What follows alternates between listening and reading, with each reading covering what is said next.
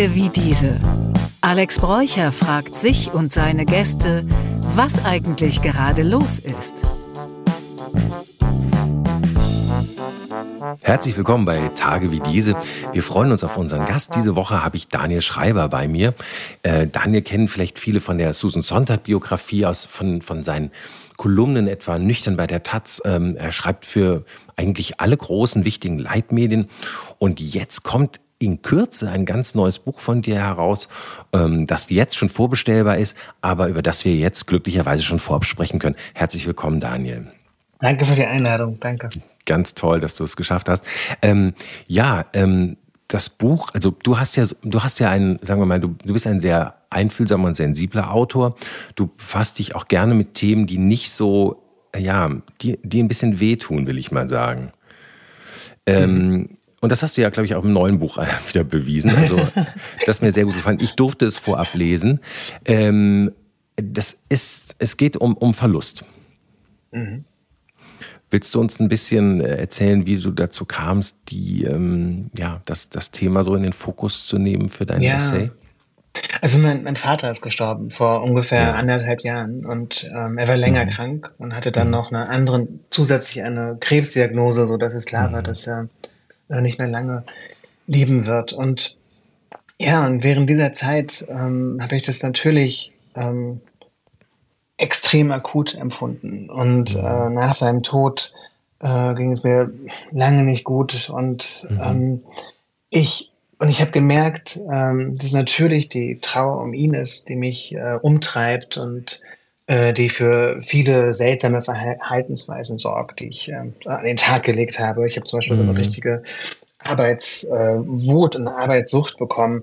Ja. Ähm, aber eben auch die Verluste, die uns alle umtreiben. Und ich glaube, das ist so ein kollektives Gefühl im Moment gibt, dass wir so viel verlieren und, mhm. ähm, und gar nicht benennen können, was wir da eigentlich verlieren. Also Sicherheiten, mhm. Gewissheiten, mhm. ähm, also äh, Dinge wie, also Frieden, Demokratie, ähm, mhm. sind so große Worte und wir haben jahrelang in so einer Stabilität gelebt oder einer mhm ja, vermeintlichen Stabilität, aber mhm. und viele von uns haben gerade das Gefühl, okay, hier passiert so viel und ich kann es nicht überblicken und mhm. äh, es geht so viel verloren und ich weiß nicht, wie ich damit umgehen kann. Mhm. Und ähm, also und nach dem Tod meines Vaters ist mir dieses, also dieses Verlustgefühl auch nochmal wieder sehr akut mhm. bewusst mhm. geworden und deswegen wollte ich ein, ich wollte ein Buch schreiben, ein, wollte ein schönes Buch über Trauer schreiben, auch wenn es mhm. ähm, seltsam klingt. Ähm, und ähm, ich wollte ein Buch schreiben, das genau diese Erfahrung in den Blick nimmt. Also die mhm. sowohl die privaten Verluste als auch die, ja, die mhm. kollektiven Verluste. Mhm. Ja, also ich versuche mich mal so zu nähern, weil es auch viele Themen, die du auch angerissen hast, die im Grunde das Buch schon umreißen. Ich fange mal mit dem Persönlichen an, weil es auch eine Erfahrung ist, die ich ganz just gemacht habe. Mein Vater ist im Mai verstorben mhm. nach einer mhm. kurzen und heftigen Krebserkrankung und ich kann viel von dem, was du geschrieben hast, total leid. nachfühlen. Ja, danke und es tut mhm. mir auch leid für dich. Und ich, äh, also ich sehe ganz viel, was du da schreibst, auch bei mir. Beispielsweise beginnt das Buch ja auch damit, dass du schreibst, du hast dich so richtig in die Arbeit gestellt, bist total, bist du einfach mhm. überfordert, ausgelaugt warst. Dieses das mache ich genauso gerade. Und ich bin, mhm. glaube ich, noch nicht, noch nicht, so weit wie du. Ja, mir fehlt das Jahr. Mhm. Aber mhm, ja. das ist so ein, äh, ja, damit man es nicht fühlen muss, knallt man sich halt mit Arbeit voll. Oder ich weiß nicht, äh, hast du es auch als Eskapismus empfunden oder als Therapie? Es ist weniger, also weder noch tatsächlich. Also ich habe es weniger als Eskapismus empfunden, noch als Therapie. Also mhm. Therapie funktioniert ja und Eskapismus funktioniert ja auch zu einem gewissen Grad. Ne? Also man fühlt mhm. sich besser, wenn man eine, eine, äh, eine seltsame Fernsehserie auf Netflix guckt, die man, ja. ähm, die vielleicht nicht ganz ja. so ja. intelligent ist. Aber ähm, und ähm, wenn man in so eine Arbeitswut gerät, fühlt man sich nicht mhm. besser, sondern mhm. äh, man tut sich eigentlich noch mehr weh. Und das mhm. ähm, es ist nur so, dass äh, dieser, dieser Schmerz, dieser Arbeitswut natürlich viel größer ist als oder im Moment ähm, so akut und dringend ist, dass ähm, man den anderen Schmerz vergisst. Und ähm, mhm. es ist relativ gut erforscht, dass ähm, ähm, also wir glauben alle, dass das Trauer das Problem ist natürlich. Ne? Und, ähm, und in Wahrheit ist aber das, die Trauer das Gute. Das heißt, mhm. ähm, also ähm, das, was wir machen, um den Schmerz der Trauer zu vermeiden, ähm, das bringt uns die eigentlichen Probleme. Und das habe ich halt festgestellt nach ja, ungefähr einem Jahr, nach ungefähr an, anderthalb Jahren nach der mhm. Diagnose mhm. ähm, meines Vaters. Ähm, dass ich ähm, mich wirklich, also fast in so einer Art Burnout ähm, gearbeitet mhm. habe. Und ähm, mhm. wenn ich mir heute anschaue, ähm, wie viel ich in dieser Zeit gemacht habe, kann ich das gar nicht mehr verstehen. Also es fühlt sich ja. fast an wie so eine manische Phase und es ist einfach ja ich wäre heute nicht in der Lage dazu, äh, diese, also so viel zwölf Stunden am Tag mhm. zu arbeiten, mhm. jeden Tag ohne Wochenenden. Und, ähm, und genau, einfach aus dem Grund, dass diese psychische Energie, ähm, die, die, also diese, diese Verdrängungsenergie, äh, die ich auf, mhm. aufbringen wollte, aufbringen musste, die gibt es heute mhm. nicht mehr. Und, ähm, und ich glaube, das ist für alle, glaube ich, für uns alle wichtig, wenn wir so an Trauer denken oder wenn wir an unsere eigene Trauer denken, aber auch die an andere trauernde Menschen. Ähm, wir sind psychisch nicht intakt, wenn wir trauern. Mhm. Äh, wir, äh, wir sind nicht in Kontrolle über unser Leben. Also mhm. es ist nicht möglich, ähm, es ist so viel Unbewusstes, was da reinkommt, was uns äh, so viele Hindernisse in den Weg legt. Und mhm. ähm, genau, und die Aufgabe kann nur sein, sich Stück für Stück dem Verlust und der Trauer zu stellen, auch wenn das schwer ist. Ja, vielen Dank. Du hast damit auch schon etwas aus dem Buch sozusagen ein, ein bisschen anerzählt, auch so ein bisschen, wie, wie du es strukturiert hast. Etwas, was ich mir auch schon rausgesucht hatte, nämlich diese Stelle, in der du sagst, es ist eigentlich, man will die Trauer vermeiden, aber es ist eigentlich die Art, sozusagen damit umzugehen. Also warum schiebt man eigentlich immer die Trauer weg und versucht, die, diesen, dieses negative Gefühl so gut wie möglich zu betäuben? Statt mhm. sich dem zu stellen. Aber da, ich bin sozusagen auch akut in der Situation. Ich hatte dann äh, zwischendurch die Trauer so ein bisschen verschüttet, weil ich wütend mhm. war und so. Und ähm, jetzt merke ich, wie mich das einholt. Ja. Nicht genug mhm. getraut zu haben, wow, it's a trap. Also du, du, kannst, es, du kannst es nicht umgehen. Ja. Und es lähmt dich und es ja. verändert dich. Ja. ja. Also ich wollte gar nicht unterbrechen. Nee, nee, hast du gar nicht, hast du gar nicht. Nee, nee, ich fand es schön, wie du, ja. Also weil ich wollte einfach sagen, ähm, also man kann nichts richtig machen. Also ja. so, weißt du, und das ähm, und es gibt keine richtige Art zu trauern. Mhm. Ähm, und ähm, es gibt auch keine falsche Art zu trauern. Das Einzige, was falsch ist, sich dem komplett zu vermeiden und so mhm. zu tun, als wäre man ein paar Wochen später wieder komplett mhm. in Ordnung und würde am Leben teilnehmen. Und zum Beispiel die britische äh, Psychotherapeutin Julia Samuel sagt, dass man sich eigentlich um diese Menschen Sorgen machen muss, die ähm, also ein paar Wochen nach einem großen Verlust ähm, also super funktionstüchtig und mhm. super freundlich und ähm, mhm. halbwegs glücklich durch die Welt gehen.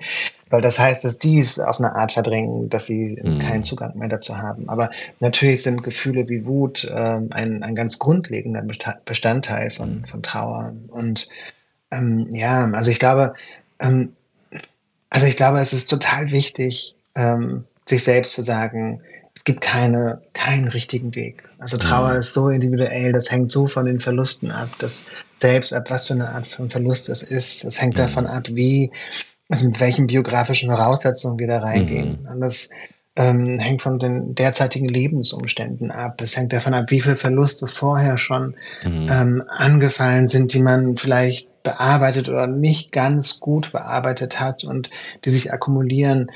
Ähm, also nicht, ähm, also ich glaube, das Schlimmste, was man machen kann, ist zusätzlich noch hart mit sich ins mhm. Gericht zu gehen, dass man ja. jetzt nicht richtig getrauert hat. Ähm, also. Ja, deine Worte machen mir auch dahingehend Mut, weil irgendwie ich so ein bisschen mich vom Umfeld, vor allem vom Arbeitsumfeld gedrängt gefühlt habe, schnell wieder irgendwie da zu sein. Und, und ich hatte zum Beispiel meine Profilbilder bis vor ganz kurzem noch alle auf schwarz, weil es mhm. sich auch so angefühlt hat. Mhm. Und habe auch in den ersten Wochen sozusagen auch gesagt, Leute, lasst mich ein bisschen in Ruhe. Mein Vater ist gestorben, wenn ihr nicht wisst, was das ist, also wie, wie was das für ein Verlust ist in deiner Lebensbiografie. Vater und Mutter sind sicherlich die stärksten äh, äh, Schmerz. Man weiß, kann natürlich individuell auch anders sein. Partner ist wahrscheinlich noch, weiß man nicht, aber. Mhm. Ähm, und habe dann irgendwann jetzt vor kurzem erstmal eine Profilbilder wieder auf Happy Go Lucky gestellt und hat mhm. sich nicht richtig angefühlt. Und jetzt hast du mir Mut gemacht, sie einfach zur Not einfach wieder schwarz zu stellen, weil es kann auch einfach länger dauern und so. Äh, ja. Äh, weißt du, ich finde, okay, das ist jetzt nur das alleräußerste Zeichen nach außen, aber man, es weiß ja nicht immer jeder über dich Bescheid, aber es ist sowas, wo man vielleicht dann ein Fragezeichen setzt und denkt, naja, die Person ist vielleicht, wie du gerade gesagt hast, noch nicht wieder ihrem, in ihrer Mitte, in ihrem normalen mhm. Null, in mhm. ihrem 100 Prozent. Aber mhm. das war jetzt nur so eine persönliche Anmerkung. Ich möchte noch mal auf eine Sache eingehen, die du genannt hast.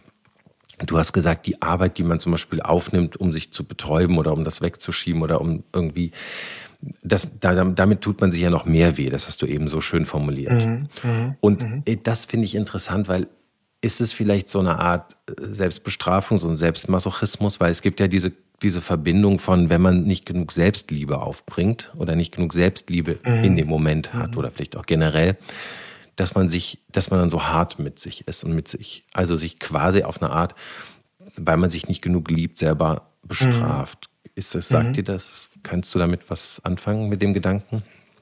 Ja und nein. Ähm, mhm. also ich, also ich finde übrigens diese, diese schwarzen Profilbilder super. Und ich finde, du solltest die so, so lange ja, äh, und so oft drauf machen, ja. wie du, wie du ja, möchtest. Trauer ähm, genau, genau. Ja. Und, äh, und es ist, weil es ist ja auch so, dass Leute können nicht, also wir selbst können auch nicht mit der Trauer von anderen Menschen umgehen. Ne? Wir mhm. werden ja selbst total befangen. Und, ähm, mhm. es gibt immer wieder Leute, die sich dann einfach äh, ein paar Monate nicht melden, wenn, wenn sowas passiert. Oder die so verknirscht irgendwie ihr Beileid ausdrücken und dann im nächsten mhm. Telefonat so tun, als wäre alles in Ordnung. Ähm, und ähm, es ist auch so, dass wir kollektiv natürlich ähm, ähm uns vielen bestimmte Rituale, die es früher gab und die ja. ähm, auch natürlich nicht mehr funktionieren, weil sie nicht mehr mit Bedeutung aufgela aufgeladen sind, aber die auch einen gewissen Halt äh, verschafft haben. Was meinst du konkret? Ich bin so ein bisschen also, so. Also, also zum Beispiel, ähm, mhm. also ganz, also ganz einfach, ähm, also Dinge wie Schwarz tragen für, für mhm. ein Jahr ja. zum Beispiel. Ne? Das wäre jetzt so ja, die ja, äh, Variante mhm. deines Profilbilds. Ähm, aber auch äh, natürlich haben sich die äh, Begräbnisrituale geändert und so weiter. Also ähm, und genau, es gibt einfach eine, eine gewisse Unfähigkeit, äh, damit umzugehen. Und deswegen finde ich gerade die, mit, dem Profilbild, mit den Profilbildern das total gut, weil, mhm. weil das äh, ein Zeichen setzt und sagt, okay, also genau. ich bin, mir geht's gerade nicht gut. Ähm, mhm. ähm, ihr, müsst, ihr müsst nicht viel sagen, aber, genau. aber das, äh, das, Aber ich bin bitte, noch in Trauer, eben, ja. Ne? Genau, ja. Mhm. genau. Und äh, jetzt habe ich, mhm. hab ich deine eigentliche Frage vergessen, die auch total ah, ich hab, habe dich gefragt, ob das im Grunde so ein masochistischer Reflex ist, ob im Grunde ah, vielleicht ja. mangelnde Eigenliebe oder vielleicht in dem Moment das Gefühl ist, ja, man, man gibt sich jetzt einfach hart, weil man hat es auch nicht besser verdient. Also ob das so ein masochistisch, Masochismus ist eigentlich dann, sich so in die Arbeit zu leiten. Mhm. weiß, ich, ich weiß es selber nicht. Ich stelle es einfach mal so, weil wir da gerade so hinkommen. Ich glaube nicht, ehrlich gesagt. Mhm. Also ich glaube, mhm. also zum einen, also man kann sich so viele Sachen im Leben nicht aussuchen. Und ich glaube, das ist definitiv eine davon. Mhm. Und ähm, es ist äh, sehr gut untersucht, äh, dass alle Menschen sich bei schwerwiegenden Verlusten, die sie erst einmal nicht gut bearbeiten können, in solche Anästhetika stürzen, in solche mhm. Betäubungsszenarien. Mhm. Und ähm, weißt du, dass ähm, das heißt, äh, Menschen machen alles Mögliche. Menschen ähm, fangen an, extrem problematisch zu trinken. Menschen fangen an, Drogen zu nehmen. Menschen mhm. ähm, fangen an, alle möglichen erratischen Verhaltensweisen mhm. ähm, ähm, anzunehmen. Also die von, von, keine Ahnung, von Binge-Eating bis äh, ja, exzessivem stimmt. Shopping. Also, stimmt. und, und, und ich, das geht so ein bisschen in die Richtung, irgendwie, es klingt mir zu sehr nach Verurteilung, ja. Mhm. Masochismus oder mangelnden Selbstliebe, weil ähm, kann schon sein, dass ähm, dass viele von uns eine mangelnde Selbstliebe haben. Und äh, vielleicht mhm. ist das aber gerade nicht der Moment, wo, wo das mhm. das Problem ist. Ne? Also mhm. mhm. ähm, mhm. ich glaube, ähm, damit du besser trauern kannst, ähm, ist es vielleicht unpraktisch, so weit hinten anzufangen. Ja. Ähm, und ähm, genau, Stimmt. also ja. ja. Ich, lustigerweise ist auch gerade so das Gefühl, dass wir heute sprechen und das gerade bei mir wieder so aktuell ist, habe ich jetzt, also es ist total banal, ich erzähle es trotzdem. Ich habe gestern die neue Staffel von Just Like That gesehen. Das mhm. ist die neue. Folge von Sex in the City. Mhm. Ja, war, nie, ja, ja. war nie meine Serie, ja, war mir immer irgendwie zu oberflächlich und so. Zufälligerweise habe ich da so eine Folge gesehen und da ging es um eine sogenannte WidowCon, also um eine Messe mhm. für Verstorbene. aber, aber einen Gedanken habe ich trotzdem mitgenommen. Für, für Der Witwen, war nämlich, ne? ja, für Witwen, genau, ja, ja. das ist ja alles so posch New York und oberflächlich. Aber Aber eins habe ich natürlich mitgenommen, wenn man über Tod redet, muss man auch immer über Leben reden. reden. Und das mhm. fand ich jetzt nicht mhm. interessant, weil eigentlich heißt ja sozusagen, sich den Tod so bewusst zu machen, auch zu erkennen, die eigene Grenze zu erkennen, weil wenn der Vater gestorben ist, heißt es ja automatisch, du weißt, du bist der Nächste. Und du weißt mhm. genau, dass das Jahr, in dem dein Vater dich gezeugt hat, ist im Grunde der Vorsprung. Also wie alt war er? Weißt du, ein, ein, weiß nicht, dein mhm. Vater war 30, als er dich, also du hast jetzt vielleicht noch 30 Jahre. Das heißt natürlich nicht, dass du individuell nicht viel mehr haben könntest. Nee, weil es das heißt ja nicht, dass du das gleiche Schicksal ereilt. Also Aber ich habe mir das noch nie so genau ausgerechnet. Nein? Entschuldige. Das war das, das, war das, das war das Erste, was ich empfunden habe, war, jetzt läuft meine Uhr Mhm. Und äh, auch vielleicht ist es ja ganz, vielleicht leben wir auch viel länger, weil wir viel gesünder sind und wir sind ja auch sozusagen in der Generation, in der man viel mehr weiß über Gesundheit und sich viel mhm. besser achten kann. Ne? Man hat auch einfach viel mehr Wissen und viel bessere Medizin. Ich mhm. werde uns beiden wünschen, dass wir sehr so alt werden, wie mhm. wir werden möchten. Aber grundsätzlich ist einfach ja trotzdem dann schon mal gesagt, okay, guck mal, dieses Leben ist nicht für immer. Und du bist quasi die nächste hm. Generation. Wie auch immer lange es geht, du bist als nächster dran in der Generationenfolge. Und entschuldige, dass ich jetzt hier diesen dummen Gedanken in den Kopf setze.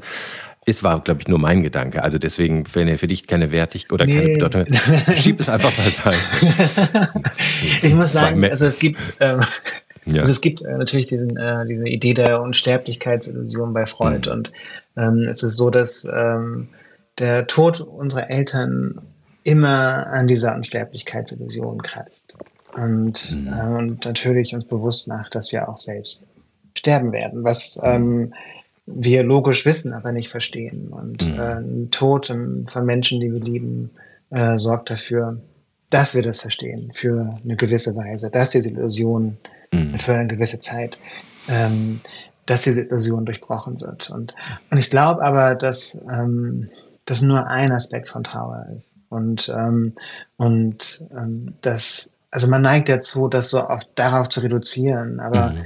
ähm, wenn, wenn Menschen sterben, passiert so viel mit uns in unserem Leben. Mhm. Unser Leben äh, sieht nicht mehr so aus oder es, es wirkt wie so eine falsche Variante unseres Lebens. Also mhm. man, man sieht dieses andere Leben, das man geführt hat, noch irgendwo in der Ferne und man hat aber keinen Zugang mehr dazu. Stattdessen mhm. lebt man in so einer seltsamen Parallelwelt ähm, die, es ist grundsätzlich so, dass es wirklich einem Ende der Welt gleichkommt. Äh, mhm. Der äh, französische Philosoph äh, Jacques Derrida sagt, mhm. wenn jemand stirbt, so, vor allem wenn jemand stirbt, den wir lieben. Ähm, das ist ein Ende der Welt. Das ist das Ende eines gemeinsamen Lebens. Das ist ähm, ein, ein Ende ähm, einer gemeinsamen Erlebens von Welt. Also mhm. da passiert so viel, dass ähm, und das ist emotional so komplex und deswegen ist Trauer auch so schwierig. Ne? Deswegen dauert es mhm. auch so lange. Und ja. wenn, wenn es nur um diese Unsterblichkeitsillusion ginge, mhm. ähm, dann, ähm, also man ist, also intuitiv würde ich sagen, das ist so ein, ein Aspekt und das ist ein Aspekt, äh, an dem wir uns gerne aufhängen, weil wir den vielleicht so ähm, am besten und am schnellsten verstehen. Aber mm. ähm, ich glaube, dass da so viel mehr dahinter ist. Und mm. ich glaube auch ehrlich gesagt, dass du in ein paar Monaten nicht mehr so daran denken wirst, dass du jetzt nur noch ja. 30 Jahre oder wie, wie immer, nee. wie viel immer, wie auch immer das es, es gibt ja auch ganz hast. unabhängig, ja, auch unabhängig von Verlust. Es gibt zum Beispiel, ähm, es, es, gibt diesen äh, Schweizer Werber, ich glaube Jean-Remy von Matt, der diese groß bekannte Werbeagentur gegründet hat. Und der macht so Lebenszeituhren, wo bei dir eingestellt mhm. wird, wie lange du noch hast. Die läuft rückwärts. Oh, Jesus. Ja, ja, Jesus, ne? Wie krass, ne? Aber, aber beides, beides, finde ich, äh, formt für mich mhm. den Gedanken, dass man eigentlich, wenn man schlau wäre oder wenn man es reflektieren könnte, sagen würde, wenn da der Tod ist, dann mussten wir eigentlich unser Leben umso mehr feiern und leben und nicht näher arbeiten mm. und noch weniger mm. Leben haben. Mm. Ähm, und äh, mein bekannter Moritz Bleibtreu sagte zu mir auch in seiner bekannten, heute gesagt, Gigi, es ist schrecklich, ich weiß, es ist furchtbar und ich will es nicht kleinreden, aber das Schöne daran ist, du lebst. Mhm. Einfach gesagt, ja. aber irgendwie ist auch was dran. Man, eigentlich sollte man viel mehr dahin kommen, das Leben zu feiern, das Leben zu lieben und umarmen und sich mhm. bewusst machen, dass es endlich ist und dass es, dass es was wert ist. Ne? Weil, also Geld, mhm. Geld kann man auch wieder, kann, kann wiederkommen, äh, Zeit nicht. Ne? Mhm. Dieses mhm. viele Arbeiten ist hast, irgendwie, ist widersinnig. Ja. Ja, ja, ja. Du hast vollkommen recht und ähm, ich weiß es sehr zu schätzen, dass du das Gespräch in so eine positive Richtung ja. äh, bringen willst. Und, ähm, mm. und es ist aber, glaube ich, tatsächlich so, und da möchte ich jetzt auch gerne wieder auf den Anfangsgespräch zurückkommen, ja. ähm, dass wir natürlich in Zeiten leben, äh, wo es nicht einfach ist, sorgenfrei ja. zu leben und äh, sorglos in den Tag hineinzuleben. Und dass wir uns auch mit dieser Realität auseinandersetzen müssen. Mhm. Mit den, also dass wir uns nicht nur nicht nur mit unseren privaten Verlusten, sondern Absolut. auch mit diesen kollektiven genau. Verlusten. Genau, lass uns das gerne mal jetzt darauf und, öffnen, ähm, genau, auf die, auf die höhere, die ja. größere Dimension. Ja, gerne. Mhm. Genau, und, und ich weiß mhm. nicht, und ich bin total der Meinung, natürlich, wir müssen feiern und wir müssen, und da äh, ist Tod natürlich immer eine, ähm, mhm. eine Erinnerung daran und, äh, und auch etwas, was uns tatsächlich äh, zumindest in bestimmten Zeiten der Trauer genau dorthin bringt ne? und, und mhm. genau das uns intensiver äh, erfahren lässt ähm, und also in bestimmten Phasen der Trauer. Mhm. Aber ähm, ich glaube, dass das gerade wirklich so schwer ist für viele Menschen und mhm. ähm, dass äh, es das so schwer ist, äh, Zuversicht ähm, zu, zu finden, dass es so schwer ist, Vertrauen in eine lebbare Zukunft äh, mhm. zu finden. Und ähm, genau, und ich glaube, dass das eigentlich unsere große Aufgabe ist, die äh, und auch etwas, ähm, ja, was uns Verluste und auch private Verluste, die wir erleben, ähm, beibringen können. Also mhm. weil wenn wir erfahren, dass wir durch bestimmte Verluste, dass wir mit bestimmten Verlusten leben können, dass wir akzeptieren können, wer mhm. wir im Laufe dieser Verluste werden, äh, wer wir im Laufe der Trauer werden, dann ähm, ist es auch vielleicht einfacher für uns, diese Zuversicht gegenüber der Zukunft ähm, mhm äh, zu finden, die äh, in gewisser Hinsicht gerade in Frage gestellt wird. Ich finde das gut. Du hast völlig recht. Lass uns mal von dem ganz persönlichen Verlust auf den großen, auf die großen und was du gesagt hast, die, das Gefühl der Verunsicherung, das Gefühl der, der Verluste von Sicherheiten. Ähm, ich bin da ganz bei dir. Ich finde, das hat was dann sehr klarsichtige Analyse. Ähm, übrigens, das Buch Die Zeit der Verluste jetzt zum Zeitpunkt, wenn wir ausstrahlen, ist vorbestellbar. Es kommt nächste Woche raus.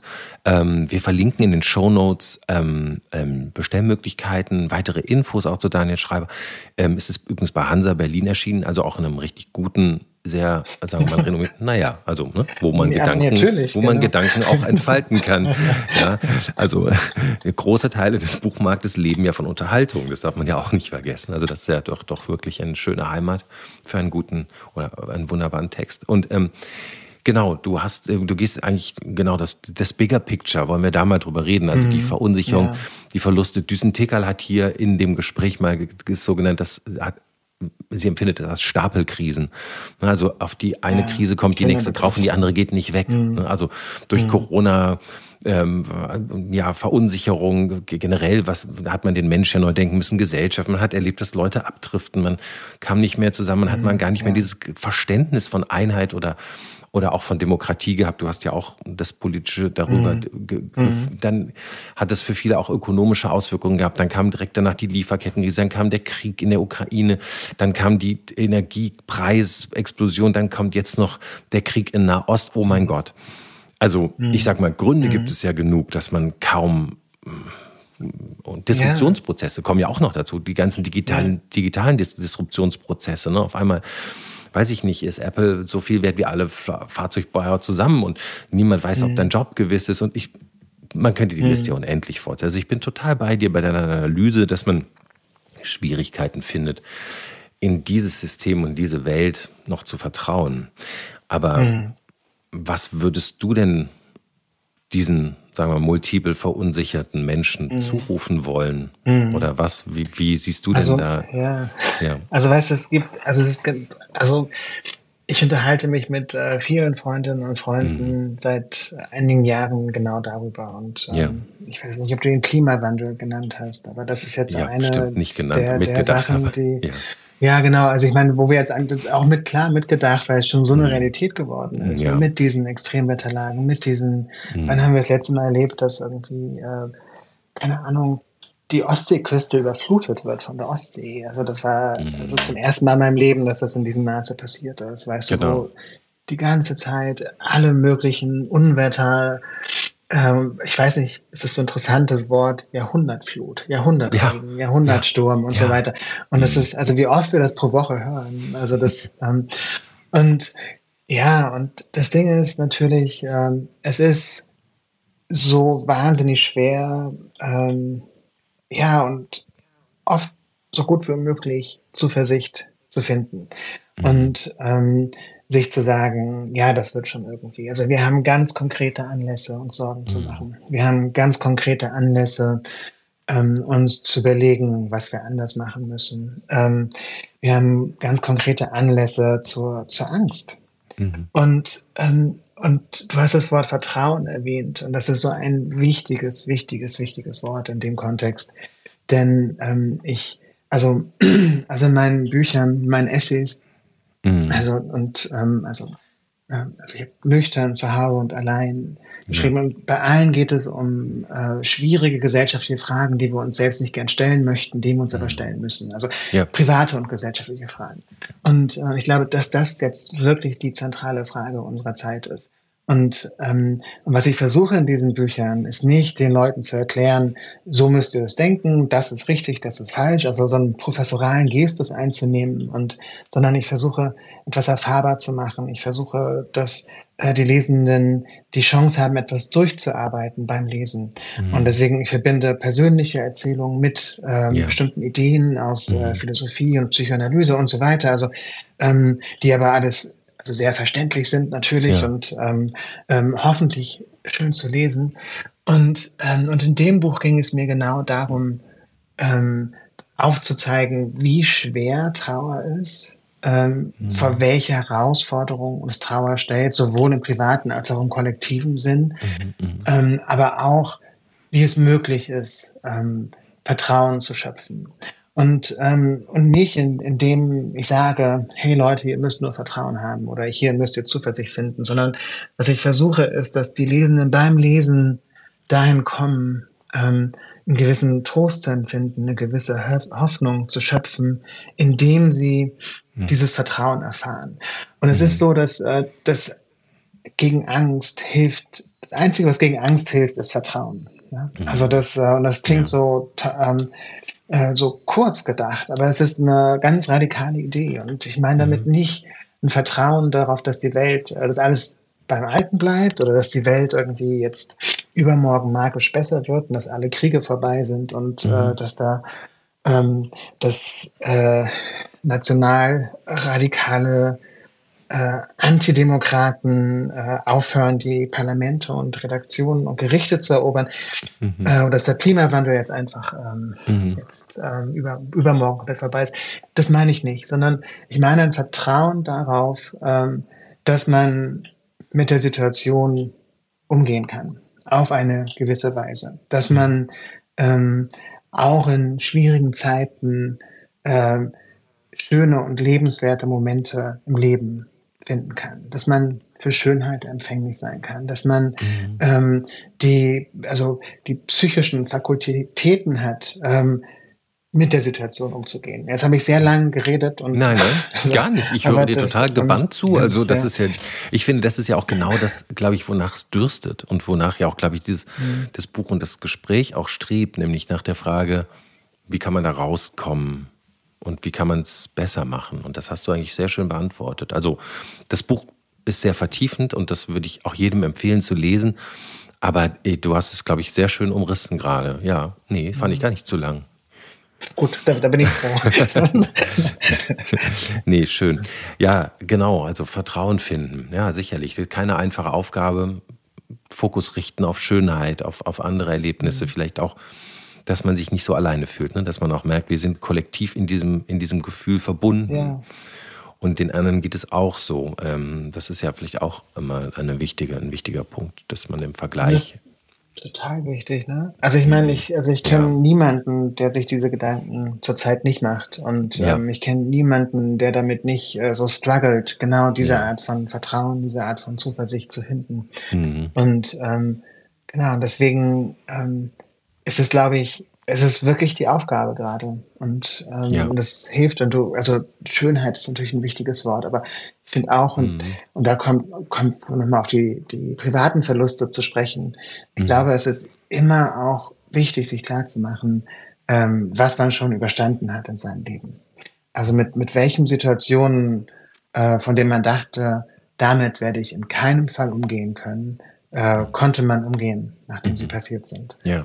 Und ich glaube, dass äh, der Tod von geliebten Menschen wirklich ähm, eine dieser, dieser Sachen ist, von denen man vorher denkt, okay, es ist unmöglich und es ist, und es ist de facto unmöglich, damit umzugehen. Mhm. Und äh, nach ein paar Monaten, nach einem Jahr, nach äh, ein paar Jahren stellt man fest, okay, es war möglich. Und ich weiß nicht ja. wie, aber es war möglich. Und ich ja. bin mit diesem Ende der Welt klargekommen. Und ja. ähm, ich habe mir ein Leben aufgebaut in äh, dieser neuen Realität, ähm, ähm, als dieser neue Mensch, der ich geworden bin in dieser Trauer. Und mhm. ähm, genau, und ich glaube, dass etwas Ähnliches auch ähm, passieren kann in, mit diesen größeren, mit diesen kollektiven Verlusten. Mhm. Ja, ich finde das total schön. Die hatten in der letzten Woche habe ich gesprochen mit Sophie von Stockhausen. Die hat mitten mhm. im Leben mit Mitte 30 auf einmal eine äh, niederschmetternde Diagnose bekommen, nämlich dass sie erblinden wird. Und das ist unheilbar mhm. und unausweichlich. Und die hat uns auch die, über diese Phasen der Trauerarbeit berichtet, dass sie erst das versucht hat, so gut wie möglich zu verdrängen und so. Und aber sagte sie, als sie es dann sozusagen zugeben musste, weil sie es nicht mehr kaschieren konnte, äh, seitdem fühlt sie eine totale Stärke darin, das ist so, so ein Empowerment. Mhm. Und mhm. das war auch total interessant. Ähm, das ist ja etwas, was wir uns alle natürlich nicht wünschen, wie jede Art von Krankheit oder mhm. Einschränkung. Aber mhm. Erblinden war für mich persönlich immer sowas, oh wei. Das ist hart. Mhm.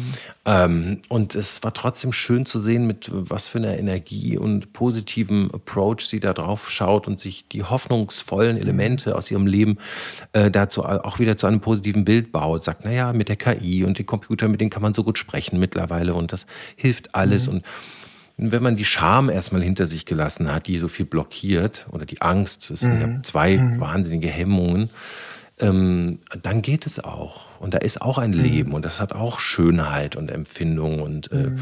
und gestern äh, habe ich äh, mit ihr getextet, da schreibt sie, ich bin gerade in der Philharmonie. Und da dachte ich, wie schön. Du genießt andere Sinne. Ja, mhm. da, weißt du, und das ist ja. nur so ein kleines Beispiel für, da ist mhm. auch unglaublich viel Schönes, auch selbst mit diesem harten Verlust. Mhm. Und ich ähm, habe gelesen bei Rolf Dobelli, der wahnsinnig viel über Glücksforschung macht und mhm. sehr viel auch, äh, also andere Quellen auswertet, viele Studien und viele andere Gedanken ähm, mhm. zusammenfasst in diesen 50 Sätze, die dein Leben verändern, 50, weißt du, das mhm. macht immer so Zusammenfassungsbücher. Ähm, der schrieb auch selbst, wenn man querschnittsgelähmt wird, also einen schlimmen Unfall, mhm. kann man, wenn man, wie du es gerade sagtest, wenn man auch seinen Fokus auf das Positive mhm. richtet und auf die Dinge, die noch erhalten bleiben, kann man schon nach einem halben Jahr, nach einem Jahr quasi wieder das, äh, also persönlich das Glücksgefühl empfinden oder das Zufriedenheitsgefühl wie ohne. Etwas, was man sich jetzt nicht mhm. vorstellen kann. Jetzt würde man das als eine Riesenkatastrophe, aber wenn man da erstmal eingerichtet ist, gilt halt auch weiterhin, aber ich bin immerhin am Leben. Und genau, ja. 80 Prozent der Sachen, die, die sonst mhm. vorher Spaß machen, dann auch noch Spaß. Essen, mhm. Liebe, gucken, äh, erleben. Ja, das kann man auch noch mal. Und das ist schon sehr interessant. Ähm, und deswegen finde ich dein, fand ich dein, dein, dein, deine Worte da sehr, sehr tröstlich, mhm. wie du es auch formuliert hast. Ja. Sehr gut. Ja, so Daniel, dann, äh, dann äh, danke ich dir ganz herzlich für das Gespräch. Wie gesagt, vertiefend. Ja, danke dir. Ja, das Buch, das, das verlinken wir. Das, da kann ich wirklich nur empfehlen, jeden da reinzustehen. Das, wir haben am Anfang ein bisschen viel über das Persönliche gesprochen. Das war mir auch wichtig. Es kam für mich mhm. auch wie so ein Zeichen, dass wir jetzt heute sprechen. Mhm. Aber das, das, das große, das große Bild, äh, das betrifft uns alle. Das ist ein kollektives Ding. Mhm. Und ähm, ja, schaut euch diesen tollen, klugen Text an und ähm, freut euch auf das Buch. Und Daniel, vielen, vielen Dank. Vielen Dank dir. Ich habe es sehr genossen, mit dir zu sprechen. Ich auch. Vielen Dank für Eine dieses ganz Freude. Ja, und vielen Dank dafür, dass du so persönlich und offen mit uns warst. Dankeschön. Danke, Danke dir. Tage wie diese. Alex Bräucher fragt sich und seine Gäste, was eigentlich gerade los ist. Mm-hmm.